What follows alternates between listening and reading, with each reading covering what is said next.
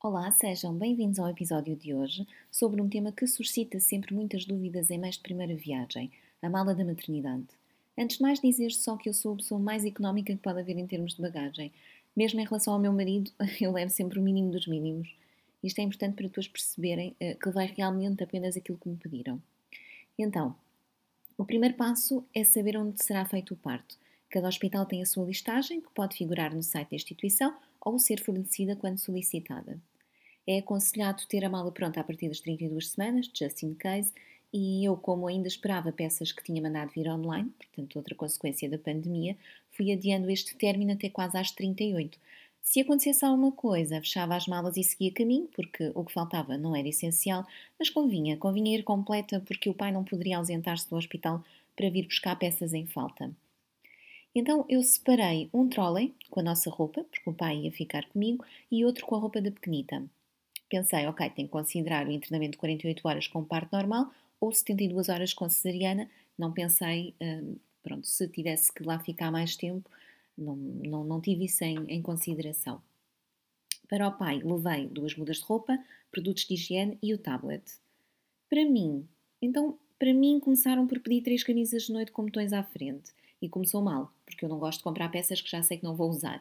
Durante a gravidez tinha comprado pijamas com bolsa, que achei super confortáveis, mas realmente as mães que eu lia aconselhavam muito a usar camisa, porque é mais prático para as avaliações médicas diárias, é menos incomodativa, seja qual, qual for o parto, o tipo de parto, e realmente dá muito mais jeito para a amamentação.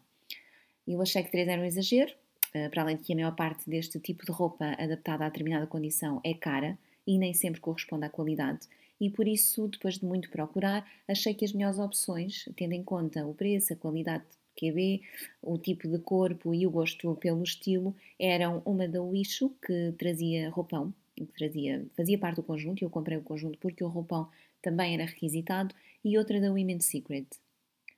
Resultado, mesmo tendo tido um parto normal, teria-me dado muito jeito realmente uma terceira camisa, porque é muito fácil de sujar esta roupa e na altura eu não sabia, sabia disso.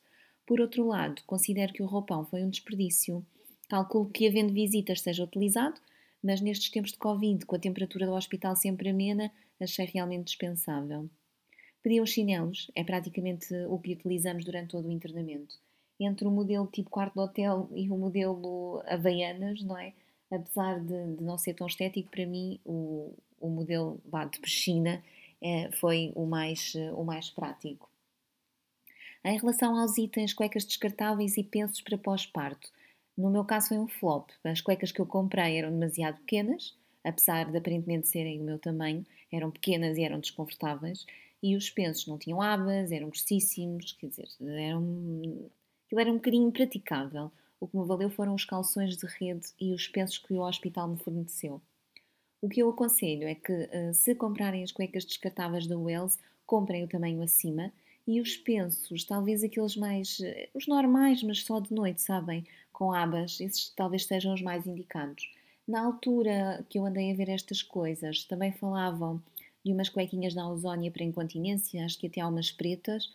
Um, no curso que eu fiz de preparação para o parto, por acaso não aconselharam, porque, por causa da, da umidade. Mas, eh, mas vi muitas mães a recomendarem este tipo de solução não sei, não, não cheguei a, a, utilizar, talvez para a próxima. Uh, o que é que pediam mais? Pediam sutiãs de amamentação. Eu descobri lá que deveriam ser utilizados mesmo debaixo das camisas de noite. Eu só tinha levado para a saída, por isso, pronto, não levei o suficiente. Entretanto, como eu não pude experimentar nada em loja física, não é? Porque devem ser comprados no final da gravidez, para que o tamanho seja o mais fiel ao que vai ficar, Bom, a pandemia não ajudou, por isso, e porque também não queria gastar um balúrdio nestes itens, mandei vir os tamanhos SM de um modelo tipo top da Verbaudet. Felizmente são medidas muito abrangentes, portanto ambos ficaram bem e na verdade eu percebi depois que não era muito prático como eu tinha pensado inicialmente. Eu tinha pensado em comprar dois, um para utilizar enquanto o outro estava a lavar, mas uh, suja-se mais do que, do que eu estava à espera e e por isso não, não era viável fazer dessa forma, portanto acabei por mandar vir mais dois dos mesmos tamanhos, todos em cor sóbria. No entanto, apesar dos 10 meses de utilização intensiva e de estar satisfeita, se fosse hoje eu tinha gasto um pouco mais de dinheiro em modelos mais favorecedores e esteticamente agradáveis. Porque, na verdade, estes sutiãs não são propriamente a coisa mais sensual e depois, com o uso, ainda menos, não é? Ainda dentro deste tema, eu levei pomada Lancinot. Posteriormente, eu usei sempre a Purlan, mas uh, para prevenir os, os mamilos gretados, mas eu não utilizei a Lancinot logo desde o início. Isto também foi um erro. Depois falarei na, na parte da amamentação uh, que deveria ter utilizado mesmo antes dos mamilos gretarem. De qualquer forma, levei a pomada, levei conchas, discos de hidrogel e discos absorventes. Hoje não teria levado as conchas, porque a subida do leite é feita depois da saída da maternidade. O colostro não, não chega para, para utilizar as conchas, por isso não, para mim não fez muito sentido, não fazia muito sentido. E os discos de hidrogel, no meu caso, não ajudaram nada. Para além destas coisinhas, pediam os produtos de higiene pessoal, ou seja, o shampoo, o amaciador, o gel de banho, eventualmente cremes para quem utilize, pasta de dentes e escova dentária, escova do cabelo, uh, desodorizante, perfume e maquilhagem. E pediam roupa de saída. A roupa de saída deve ser diferente da de chegada, pela probabilidade de sujar. Por exemplo, no meu caso, eu dei entrada com bolsa rota, por isso a de entrada sujou-se e precisava de outra para sair. Eu optei por um conjunto grávida, porque não sabia como é que ficaria o meu corpo no pós-parto, mas hum, aconselham muito também a levar vestidos. Pronto, como era maio, eu não sabia bem se ia estar muito calor, se não ia, levei umas calças de ganga, uma camisa e ficou feito. Por fim, levava num dossiê todos os exames que tinha feito durante a gravidez e os meus documentos pessoais na carteira. Ah, e o carregador do telemóvel. As listas incluem normalmente uma máquina fotográfica, mas como os nossos telemóveis já têm uma resolução tão boa, não. Pronto, dispensámos este item. A mala da bebê foi um bocadinho mais difícil de fazer. Pediam 4 a 5 mudas, separadas em saquinhos, nomeadamente a primeira roupinha, e pela minha experiência, só realmente a primeira roupinha é que vale a pena separar, porque é aquela que vai connosco para a sala do parto. As outras somos nós que fazemos a gestão durante o internamento, por isso hum, acho que não faz assim tanto sentido.